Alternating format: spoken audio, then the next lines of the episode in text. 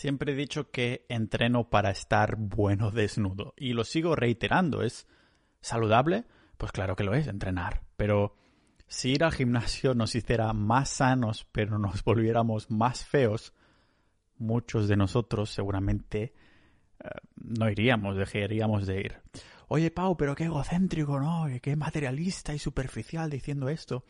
A ver, para mí el gimnasio a volverse, ir ahí al gimnasio a volverse más sexy es igual de narcisista que ir al gimnasio a volverse más fuerte. Unos miden los pesos que levantan y otros se miden los brazos. Todos son escalas de, de vanidad y no hay nada de malo en volvernos mejores, sea cual sea la métrica que, que, decidamos usar, la métrica con la que midamos nuestro progreso. No importa que tengas 16 años o seas un hombre de 45 años que quiere un cuerpo estético, lo que importa es cómo nos hace sentir este progreso, porque no os engañéis, no progresamos en estética o marcas para llegar a un destino específico, para uh, los, lo hacemos para seguir rodando, porque salimos de ahí de una buena sesión, con un, con un buen entreno, y sabemos que el resto del día va a ir de bajada, estás de mejor humor y el día se hace más feliz. Has empezado con algo que dices, hostia,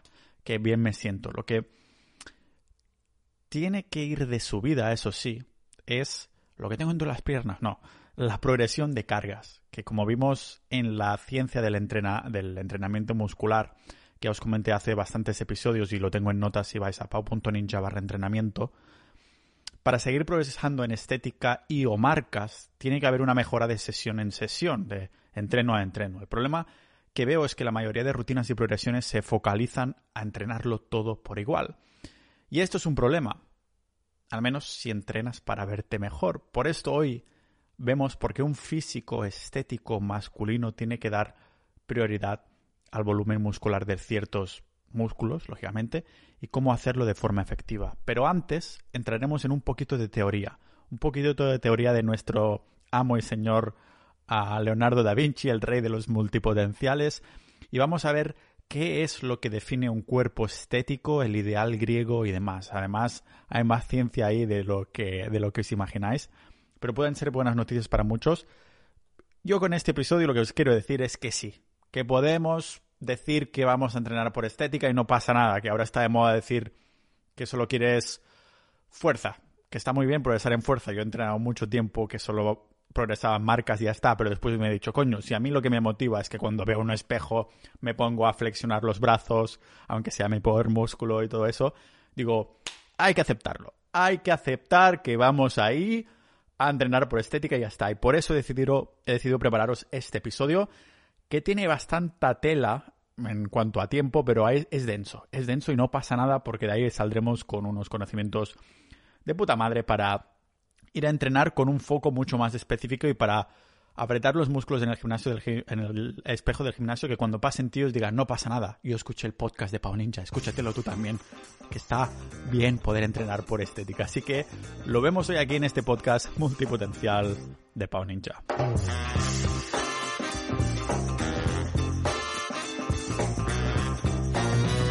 ¿Cómo construye un hombre su cuerpo ideal? Muchos dirán que un cuerpo perfecto es algo personal, pero la verdad es que la ciencia nos ha demostrado que algunos cánones de belleza no cambian entre culturas. Cuando hice el episodio sobre la mandíbula, esto es algo sexy totalmente universal. Por cierto, si queréis comprar esos chicles molones, armablanda.com. Y antes de empezar, como siempre, tengo que dar las gracias muy, muy, muy especialmente a los miembros de Sociedad.ninja, la comunidad del podcast, las personas que disfrutan este podcast en abierto y deciden apoyarme por menos de lo que cuesta una cerveza en Noruega al mes. Y yo es una manera de daros las gracias, darme las gracias a mí si os gustan estos episodios, que siga creando este tipo de contenido. Y cuando entráis, yo os doy las gracias de otra manera, que es, pues, teniendo en abierta esa comunidad, bueno, no en abierta, en los miembros, en esa comunidad, y también haciendo episodios exclusivos de vez en cuando para vosotros y boletines, que solo mando boletines a los que son miembros de ahí. Ya sabéis que los boletines a mí me cuestan de hacerlos, pero me hago el esfuerzo para esos que son miembros de Sociedad.ninja. Así que si queréis apoyar mi tiempo, mi trabajo, que no son pocas horas, os lo agradecería si vais a Sociedad Ninja. Así que sí, estábamos buscando esta ciencia, estas métricas que para crear el cuerpo perfecto según nuestras bases. Lo que pasa es que en los últimos años nos hemos obsesionado con ver quién puede ser la vaca belga más musculosa, ¿sabéis? Las vacas belgas, ¿no? Que es esas vacas editadas genéticamente que son no tienen ni un gramo de grasa, son mega musculosas. ¿Por qué? Pues porque los bistecs son músculo puro y así pueden sacar más, eh, más tajada. Lo que en mi opinión, eso de obsesionarse con a ver quién tiene más músculo es impresionante, claro que lo es, porque es difícil de lograr, muy difícil, por esto es impresionante. Como logro lo es, pero no a nivel estético. Impresiona, pero eso no quiere decir que sea lo más estético. No siempre se buscó un cuerpo lo más mazado posible. No siempre buscamos el máximo de músculo. Mucho antes de que se inventaran los esteroides, algunos hombres que levantaban pesas como hobby querían parecerse, lucir como atletas o guerreros, no al jodido Hulk. Querían ser, parecerse atletas o guerreros. A quien tengo como referencia, que tenemos muchos como referencia, es al padre del culturismo, que es Eugen Sandow que nos dejó con fotos en blanco y negro de su físico que parece una maldita escultura griega y lógicamente podréis ir a las notas del episodio que os voy a dejar ahí toda la transcripción del episodio y también las fotos para que podáis verlo. Eh, se me hace difícil a veces escribir o preparar las notas del episodio porque tengo que descargar fotos de, de modelos en pelotas, no está en pelota picada, pero se, se pone una hoja en el rabo.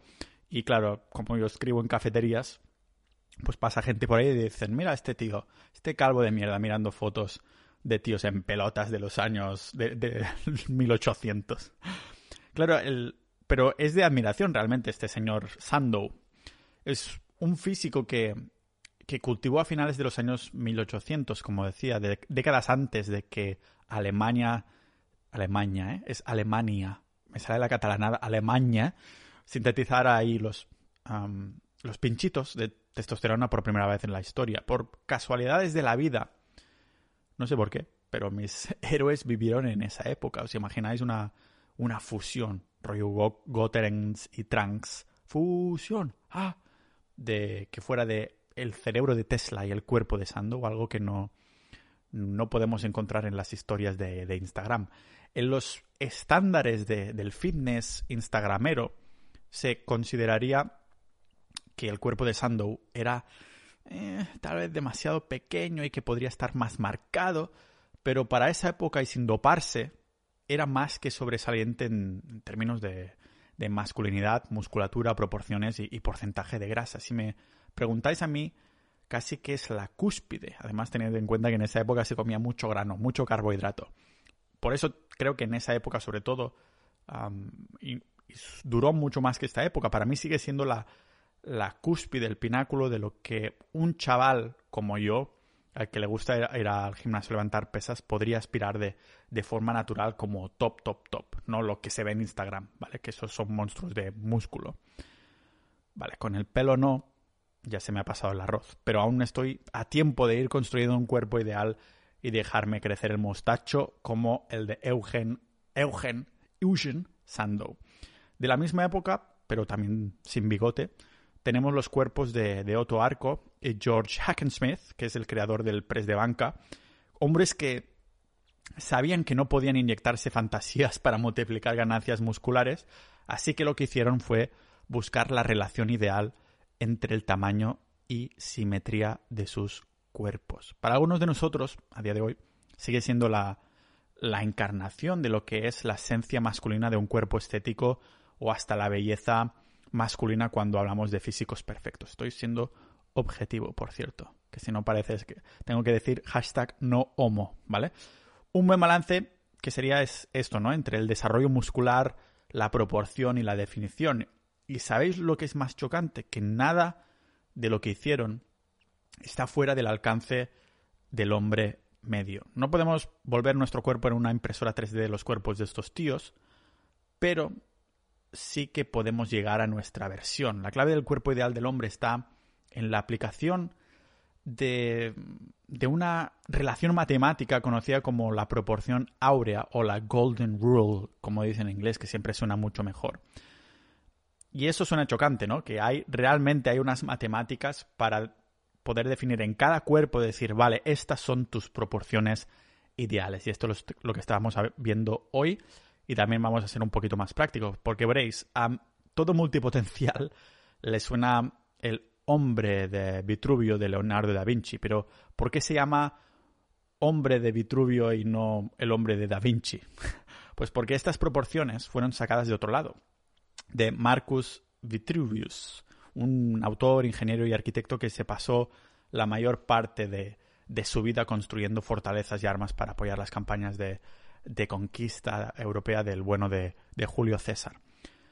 Marcus, Marcus Vitruvius, fue quien publicó el libro de arquitectura. No sé si lo he dicho muy italiano, de arquitectura, que desde entonces se, se ha convertido en la fuente más importante para saber todo lo que sabemos de la construcción romana. Vitruvius hasta, incluso aparte de toda esa arquitectura y cosas de, de edificios y demás, también incluyó las proporciones del cuerpo perfecto humano porque según él, las proporciones ideales del cuerpo debían guiar la estructura de los templos sagrados. Había ahí una relación, según él o tenía que haber una relación. Hasta dijo que la geometría secreta del universo era una representación del reino físico en este sentido. Esto fue escrito unos 500 años más tarde de que nuestro rey multipotencial Leonardo da Vinci decidiera pasar a dibujo las observaciones de Marcus y lo llamara el hombre de Vitruvio. Como mínimo, Leonardo da Vinci sabemos que era humilde y que no, incluso 500 años más tarde, decidió pillar el nombre de ah, el creador de estas proporciones. Y parece ser que, Leo, no Leo Messi, Leo da Vinci, estaba de acuerdo con Marcus porque fascinado por, el, por la anatomía humana, también creía que el hombre es un modelo del mundo. No sé, un poco egocéntrico, si me preguntáis a mí. Pero ¿qué puedo decir? Voy al gimnasio a entrenar estética, o sea que tampoco me preguntéis en este sentido la, obra de Da Vinci sigue siendo un ejemplar de las proporciones del hombre perfecto, pero lo realmente fascinante es que más tarde se descubrió que este balance y belleza venían de la relación matemática que conocemos como la proporción áurea o la Golden Ratio que os acabo de decir en inglés. 300 años antes de Cristo, el matemático griego Euclides definió esta proporción por primera vez. Y es un concepto que suena más rebuscado de lo que en realidad es, porque si lo intentamos definir nos sale que solo hay dos cantidades que están en la proporción áurea si la proporción entre la suma de las cantidades y la cantidad mayor es igual a la proporción entre la cantidad mayor y la menor. Se ve bastante claramente si vais a, la, a las notas del episodio y ahí veréis la fórmula. Os he puesto ahí la fórmula que me he descargado por internet, que es más que nada A más B es a A si A es a B. Lo veremos ahora de forma práctica, pero quería hacerme listo y dejarlo en forma de fórmula, porque nunca probé las matemáticas en el colegio, los, las pasé raspadas en el cole, así que quería demostrarme a mí mismo que podía sonar matemáticamente inteligente, pero bueno, según estos genios, esta fórmula vendría a ser la representación de las medidas perfectas, también aplicables a un cuerpo estético como el mío. No digo que sea actualmente, pero en un futuro, ¿vale? Lo flipante de esta fórmula es que no es un experimento abstracto. Parece ser una ley natural. En serio, los científicos lo han encontrado en todos los sitios de la naturaleza. Esta fórmula aparece en todos los sitios, estas proporciones. Por ejemplo, cómo están proporcionadas las ramas a lo largo de los tallos de las plantas o en las venitas de las hojas o los esqueletos de los animales y la organización de sus venas y, nervios, también los compuestos químicos, la geometría de los cristales y, de hecho, la fórmula sigue siendo válida hasta a nivel subatómico. Pero en ningún sitio se ve más claramente que en el cuerpo humano, en la cara, en el rostro, por ejemplo. Algo que ya me adentré cuando hablemos, hablamos de, cómo tener una mandíbula bien marcada y no solo cómo hacerlo, sino también por qué tenerla, ¿no? Podéis ir a pau.ninja barra mandíbula ya os lo explico bien. Pero estas proporciones de la naturaleza también están presentes en la diferencia de largo que hay entre nuestros dedos los pies y hasta la estructura de nuestro ADN. Esta proporción aparece en todos los sitios. Por suerte para algunos y desgracia para otros. Da Vinci observó que como más cerca de las proporciones áureas ah, esté un cuerpo más bonito y estético se percibe. Y aunque los científicos ya han señalado que en la naturaleza podemos encontrar ahí todo tipo de ecuaciones y las rebuscamos con suficientes ganas, las proporciones áureas salen una y otra vez. Por esto es imposible tacharlo de coincidencia. Normal que los cirujanos plásticos o dentistas hayan usado esta ecuación para diseñar mejores mandíbulas y caras más bonitas. Me, me corregís si me equivoco, pero poco puedes hacer a nivel cirugía para mejorar la estética de un cuerpo. Una cara es distinto, pero todo un cuerpo es distinto. Y aquí tenemos que tomarnos nosotros la responsabilidad de, ir al gimnasio. Por eso me he montado yo un gimnasio casero ah, para tener menos excusas para ir. Ahora están rediseñando la casa donde voy a vivir en España, así que lo voy a remontar y ya os lo enseñaré, ¿no? Pero no es solo hacernos unas sesiones y ya está. Hay que ah, entrenar con cabeza. Si entrenamos ciertas partes del cuerpo en relación a otras, podemos hacer que nuestro cuerpo se aproxime a la Golden Ratio, Golden Rule, y mejorar nuestra atracción visual, tanto para nosotros como para las demás, ya me entendéis. Muchos aficionados al fitness no lo saben, pero Eugene Sandow, el padre del culturista, del culturismo, no solo fue el padre del culturismo, también enfocaba sus entrenos de esta manera. Los hombres nos hemos estado preguntando durante cientos de años cómo tener el cuerpo ideal, el cuerpo perfecto con las cartas que nos han dado. ¿Qué, hacer? ¿Qué, qué hace que, que, un físico luzca mejor que otro? Pues si nuestra misión fuera crear el físico masculino ideal en base a nuestro cuerpo, podríamos echar un ojo a las esculturas clásicas. Es evidente que el cuerpo masculino ideal para los griegos era un, cuerpo ah, musculoso natural, definido, pero sobre todo simétrico. Estas ideas eran de hace cientos de años, pero estudios y encuestas recientes también han demostrado que este ideal griego del, del cuerpo masculino sigue siendo el que encontramos atractivo en la actualidad, hombres y mujeres, de hecho, aunque aquí estamos hablando lógicamente del cuerpo del hombre, tanto los hombres como las mujeres encuentran un cuerpo de un hombre con estas proporciones atractivo. Así que poca broma con eso, que hasta se cree que es más atractivo este ideal griego que cómo de alto puede ser un hombre, lo que son buenas noticias para mí, porque yo tampoco soy muy alto.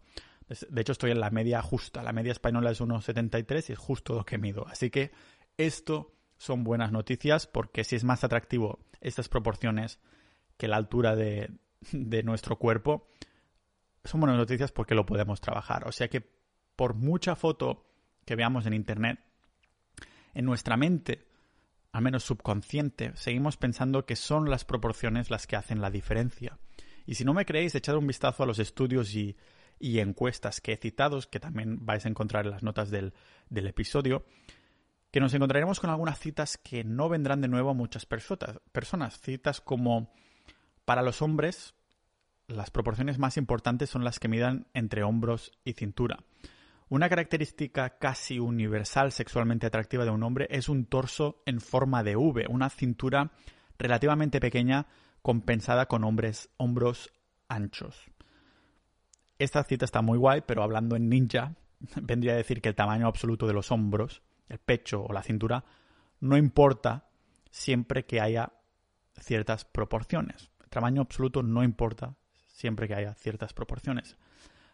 Veremos estas medidas en un momento, pero si buscáis esculturas clásicas griegas y romanas veréis el parecido con el cuerpo de Sandow, que de hecho en las notas del episodio os voy a poner uh, una foto comparación de, de una foto que se hizo él intentando imitar una estatua griega, ¿vale? Una cintura pequeña que se expande hacia arriba a un pecho y hombros musculosos y sobre todo anchos, equipados por una por un buen par de ruedas o como algunos los llaman piernas. Es de mm, es de adicto total, pero el bueno de Sandow se iba a los museos a medir las estatuas a las que aspiraba a parecerse. ¿Y qué encontró? Pues que tenían proporciones en común entre ciertas partes del cuerpo. Fue desde estas observaciones que Sandow desarrolló lo que bautizó como el ideal griego para aspirar a tener un cuerpo en su ideal perfecto de hombre. El señor Eugen no lo sabía, pero su simetría ideal revolvía precisamente en las proporciones áureas, Golden Rule, ¿vale? Unas proporciones que sirvieron de inspiración también a culturistas emblemáticos como Steve Reeves, Arnold Schwarzenegger o Frank Zane. Que por cierto, el cuerpo de Frank Zane ah, fue para mí el último físico estético de verdad en, competición. Después de esto solo se ha buscado masa muscular a nivel monstruoso y sudo completamente de esto. Pero para Frank Zane, si miráis las notas del episodio veréis la foto de comparación incluso con 30 años de diferencia. Cuando era joven y competía, y a Frank Zane con 70 años súper bien proporcionado. Ahí musculoso y tal. Así que muchos de estos cuerpos son hechos a base de química o parten de genéticas increíbles. ¿Cómo voy a poder inspirarme partiendo de un cuerpo escombro como el mío?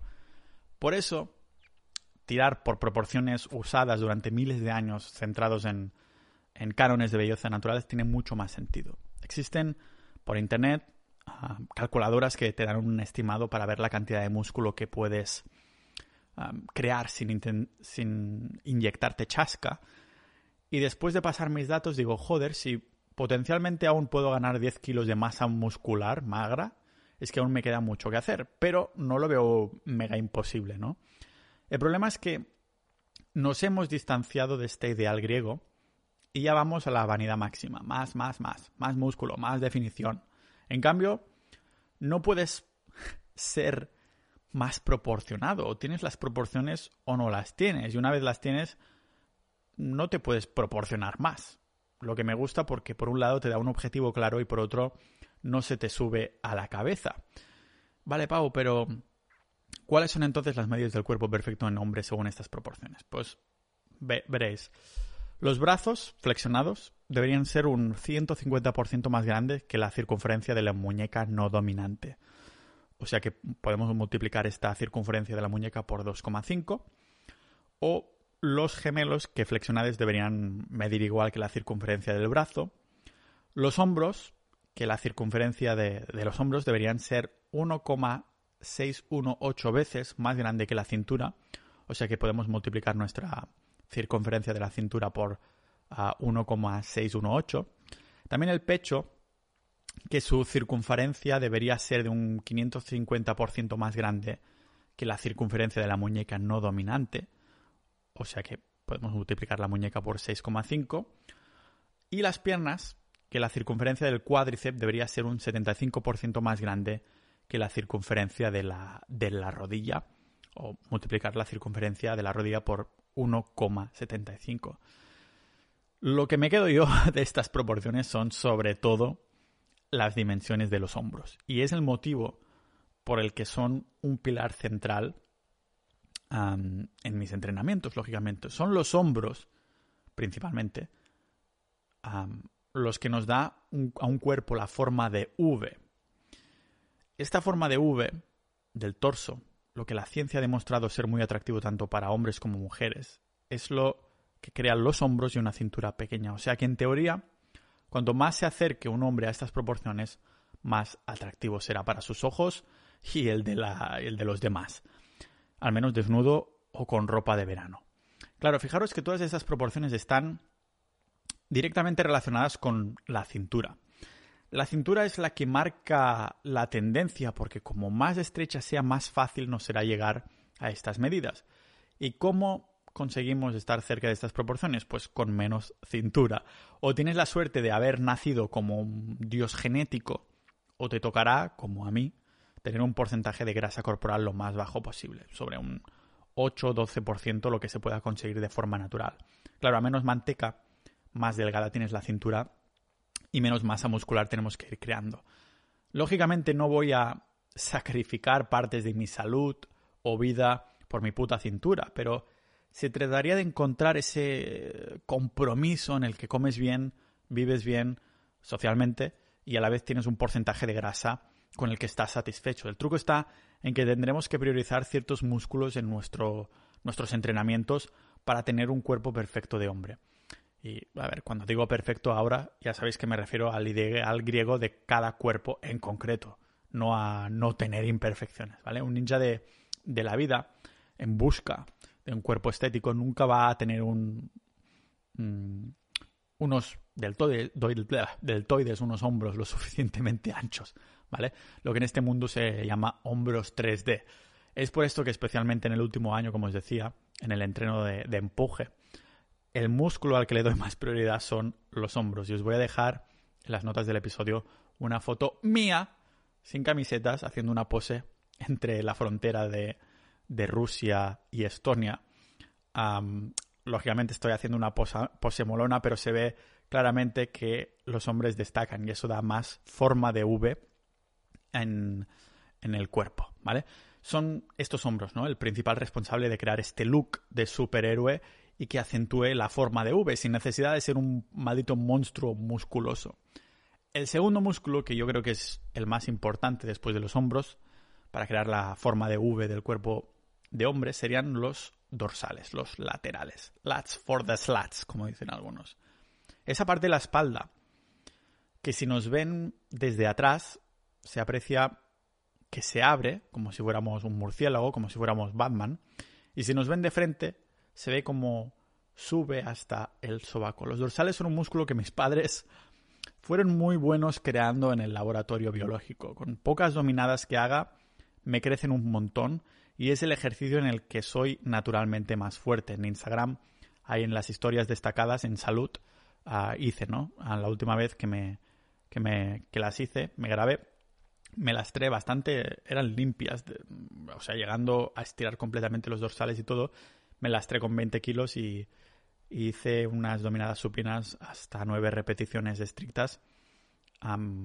creo que me quedó incluso alguna repetición de reserva en la, en la recámara. Como digo, cada uno es tiene un, un, músculo que le destaca mucho más en fuerza, que se le desarrolla más rápido y demás. En mi caso, sin duda, son los ah, dorsales. Claro, también es de lo que disfruto más entrenando, porque ya sabéis que somos buenos en lo que disfrutamos y disfrutamos en lo que somos buenos. Es una espiral positiva. Por desgracia, mm, no todos son buenas noticias porque las porras que tengo que vienen de fábrica son pequeñas. Tienen forma fitness de estar tiempo yendo al gimnasio y tal, pero no son grandes en absoluto. De todas formas, aunque siguen siendo unas esmirriadas, he visto un cambio brutal desde que dejé de hacer ejercicios de, de aislamientos de tríceps y bíceps y en vez de eso me puse a hacer dos básicos. Para empezar, las dominadas supinas, que son estas, las que en inglés llaman chin-ups, que son las dominadas que se hacen con las palmas hacia ti. Y también los fondos, que es cuando te levantas entre barras paralelas. como son para tríceps y no para pecho en este caso, nos mantenemos lo más recto posible y con la mirada al frente y las manos más bien adelantadas, ¿vale? Esos ejercicios mm, lo cambiaron todo y, no fueron los únicos. Conocí a un chaval joven pero con un cuerpo muy atlético aquí en el gimnasio de Estonia, que el tipo poco a poco estaba dejando de hacer rutinas de, de culturista y hacía solo ejercicios de calistenia y me comentó que para brazos, aparte de dominada y fondos, si quería desarrollar más braquial y bíceps, lo que tenía que hacer era levantar una barra liviana con las palmas de la mano mirando hacia arriba y que fliparía con el resultado. Y, él tenía eh, razón el cabroncete. Buscando, porque es, eso, buscando información sobre este tema, digo, eso es bro science que me está diciendo este chaval. Pero claro, el tío estaba cachas y no se debe hacerlo de él. Igualmente, aunque esté cachas mm, y se notaba que sabía de lo que hablaba, dije, voy a buscarlo. Así que me topé en todos estos ejercicios estáticos de calistenia como los black, ah, los black, los back levers, las planchas o los iron cross, que trabajan los bíceps a más no poder por este sentido. Al mantener el brazo recto, aguantando peso, los bíceps se contraen para mantener el brazo recto y no romperlo.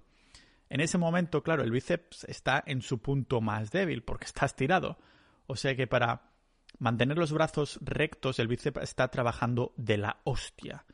Y sigo teniendo unos ah, brazos de mierda en cuanto a tamaño, en comparación con otros, pero la ventaja que tengo, si lo miramos desde el prisma de las estatuas griegas, del ideal griego es que tengo una muñeca de señorita muy pequeña y esto es una ventaja porque entonces las medidas proporcionales no son tan inasequibles. Me está jugando a mi ventaja ahora de pronto que tenga una muñeca pequeña porque os voy a poner los que me están mirando en YouTube este episodio del podcast, os voy a enseñar el antebrazo que parece que tenga y no tengo tanto antebrazo, me estoy aquí flexionando que flipas.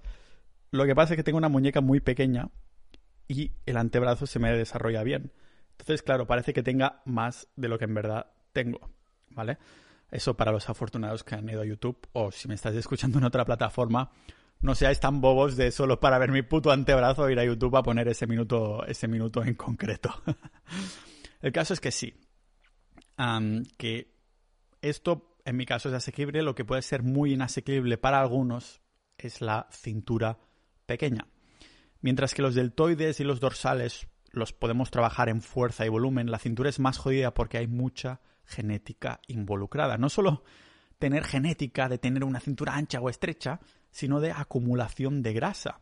A la mayoría de mortales que aún no somos dioses griegos, se nos va a almacenar la manteca precisamente ahí, en las lorzas. Las malas noticias es que la, es la cintura, que es puramente genética, y la distribución mm, de acumulación de grasa también, pero también hay buenas noticias y es que podemos bajar de grasa.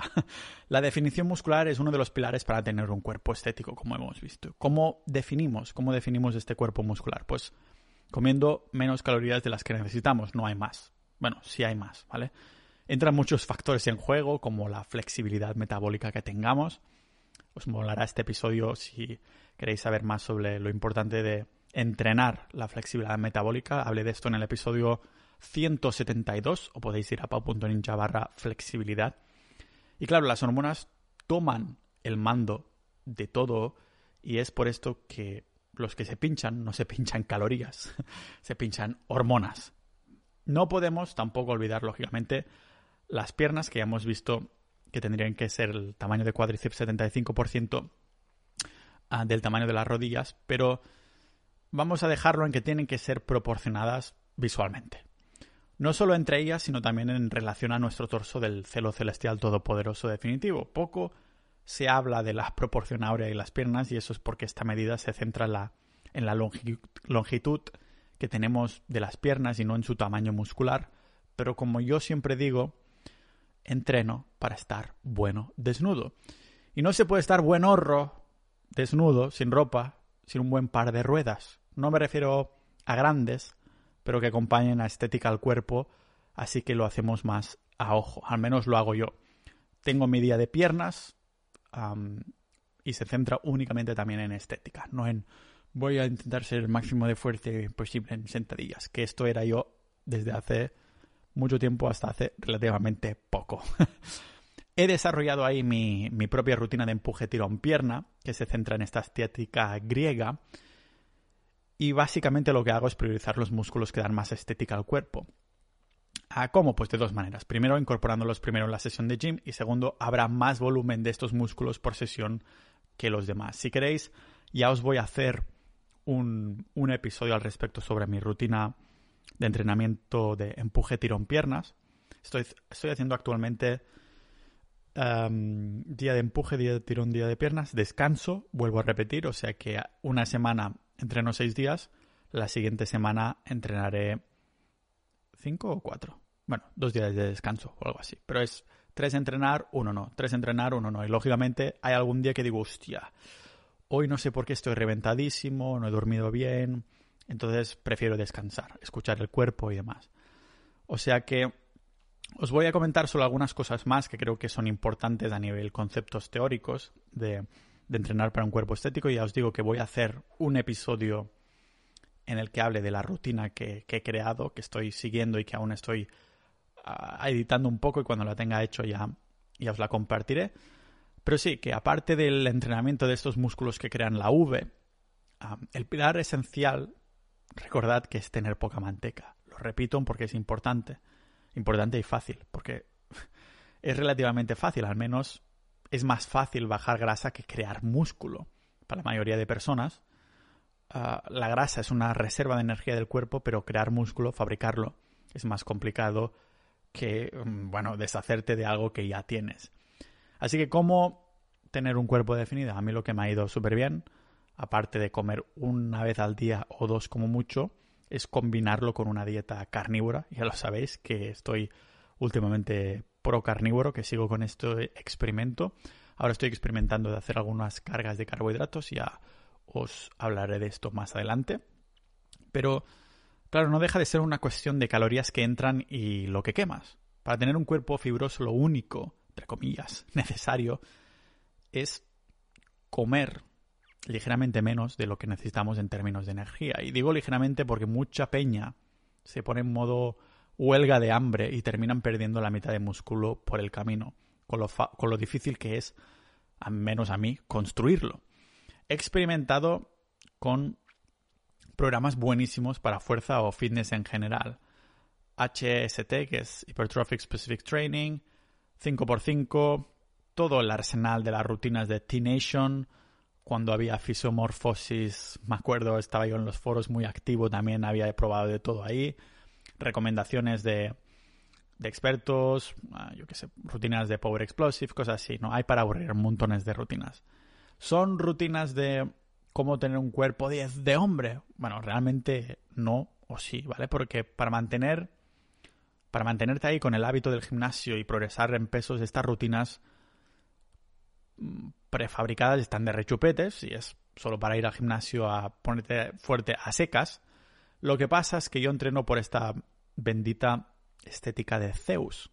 Es por eso que no tiene sentido que lleve mi peso, mi peso muerto, mis sentadillas o banca al máximo de fuerza posible si mi objetivo no es ese.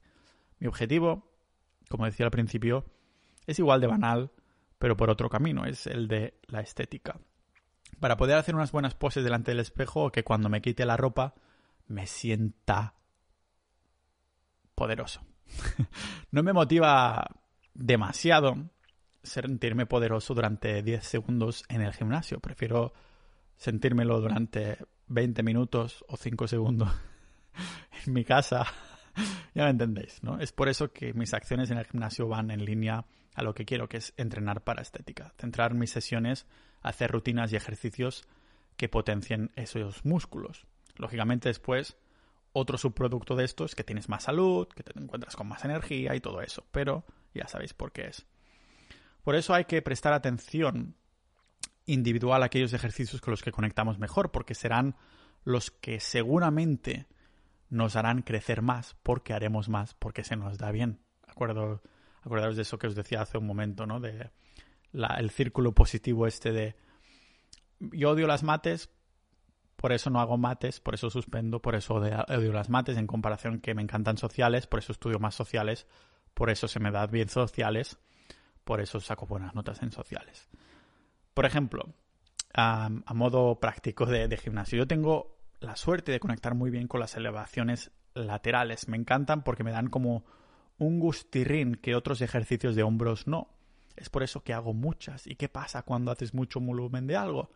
Pues que te adaptas y te vuelves mejor. Mi búsqueda entonces ha sido no de ir a buscar esos ejercicios tachados de compuestos mm, básicos, esenciales, mm, por los expertos que si no los haces eres un mierdas y tal, sino aquellos ejercicios con los que me siento que conecto mejor, que me hacen querer estar en el gimnasio, lo que Arnold Schwarzenegger llamaba mind-muscle connection, la conexión de mente-músculo.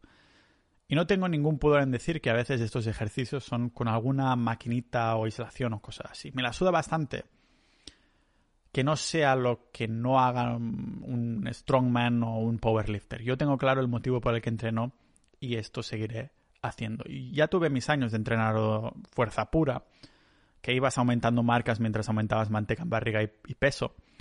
Y no nos olvidemos los objetivos que tenemos, porque los disfruté. Disfruté los entrenos de fuerza mucho, ah, pero ya os he comentado el qué. Hablando de olvidar, que muchos se olvidan por completo del el sueño, el dormir, es otro pilar. Se piensan que está sobrevalorado cuando en verdad el ser humano es el único animal que se priva del sueño de forma voluntaria. Esto ya nos tendría que decir mucho, pero no solo nos afecta a la salud, también en la creación de músculo. Es la fase de sueño profundo la que se encarga de la reparación muscular y la mayoría no consigue el 20-25% de horas de, sueño profundo que se necesitan. ¿Por qué y cómo nos lo jodemos? Apuesto que la mayoría es por las pantallas, las luces azules. Yo por fin he pillado ya un poco más de hábito de cerrar el portátil y el móvil al menos una hora antes de ir a la cama y ahí me pongo a leer un rato con la luz lo más baja posible o estiro un poquito o me pongo un audiolibro y voy estirando. Claro, algunas personas dicen, bueno, pues a mí me gusta ver series antes de ir a la cama y, deciden comprarse unas, una de estas gafas de luz azul aparte de configurarse las pantallas. Yo lo he establecido ya como hábito porque ya tengo suficientes pantallas encendidas en mi vida alrededor de mi día como para meterme otra más antes de ir a sobar. Pero para algunos será chungo sacarse de un hábito de entretenimiento por, por la noche, que válgame la redundancia, es justo lo que necesitamos para conseguir este hábito de yogur griego. Así que adoptarlo como un hábito. Qué fácil es decirlo, ¿no? El hábito que mantengamos es el que forma parte de nuestro estilo de vida. Por eso tenemos que tener un plan, un entrenamiento, una rutina que disfrutemos y nos permita seguir con ello aunque tengamos, sin exagerar, 70 años. Y si no, miras la foto de Frank Zane en las notas del episodio. Yo he ido adaptando mi rutina estética para que se me, me permita estar bueno desnudo, claro, al menos cada vez un poquito más, pero también estar en plena forma con salud, que me dé energía, sin dolores ni lesiones y cosas así, que me dé una relación positiva con el ejercicio y la comida y con suerte hasta, hasta lo puedo transmitir a las personas que, que, me rodean o no me rodean, como sois vosotros los oyentes del podcast de Power Ninja que me estáis escuchando, que no me estáis rodeando, pero sí que me estáis escuchando hasta aquí y os lo agradezco. apuntaros a sociedad.ninja para dar soporte al podcast. Pero bueno, ya terminando con esto, decir que también es cuestión de responsabilidad personal y, orgullo porque me, permite expresarme físicamente. Ya lo comenté alguna vez en mi, en, mi, en mi podcast y en el blog, pero la mayor parte de mi perseverancia y dedicación que, extrapolé a mis negocios online y todos los proyectos que, he hecho salieron de empezar a, a, ir al gimnasio cuando pesaba 10 kilos menos sobre 2009, hace mucho tiempo ya. Por esto disfruto buscando las proporciones áureas en mi propio cuerpo, aunque sean lentas de, conseguir. Y espero que os haya gustado este episodio de hoy. Ha combinado un poquito cosas prácticas con cosas muy teóricas. Pero ya veis que no todo es hacer las rutinas prefabricadas, sino priorizar y, y, tener esas proporciones en el caso de que, lógicamente, entrenéis como estética. Un agradecimiento muy rápido y muy grande a los miembros de Sociedad.ninja que apoyan este contenido gratuito y estas horas de divulgación, de preparación y todo, que espero que apreciéis, si queréis demostrarlo, sociedad.ninja por menos de lo que cuesta una cerveza en Finlandia. Y nos vemos en el próximo episodio de este podcast multipotencial de Pau Ninja.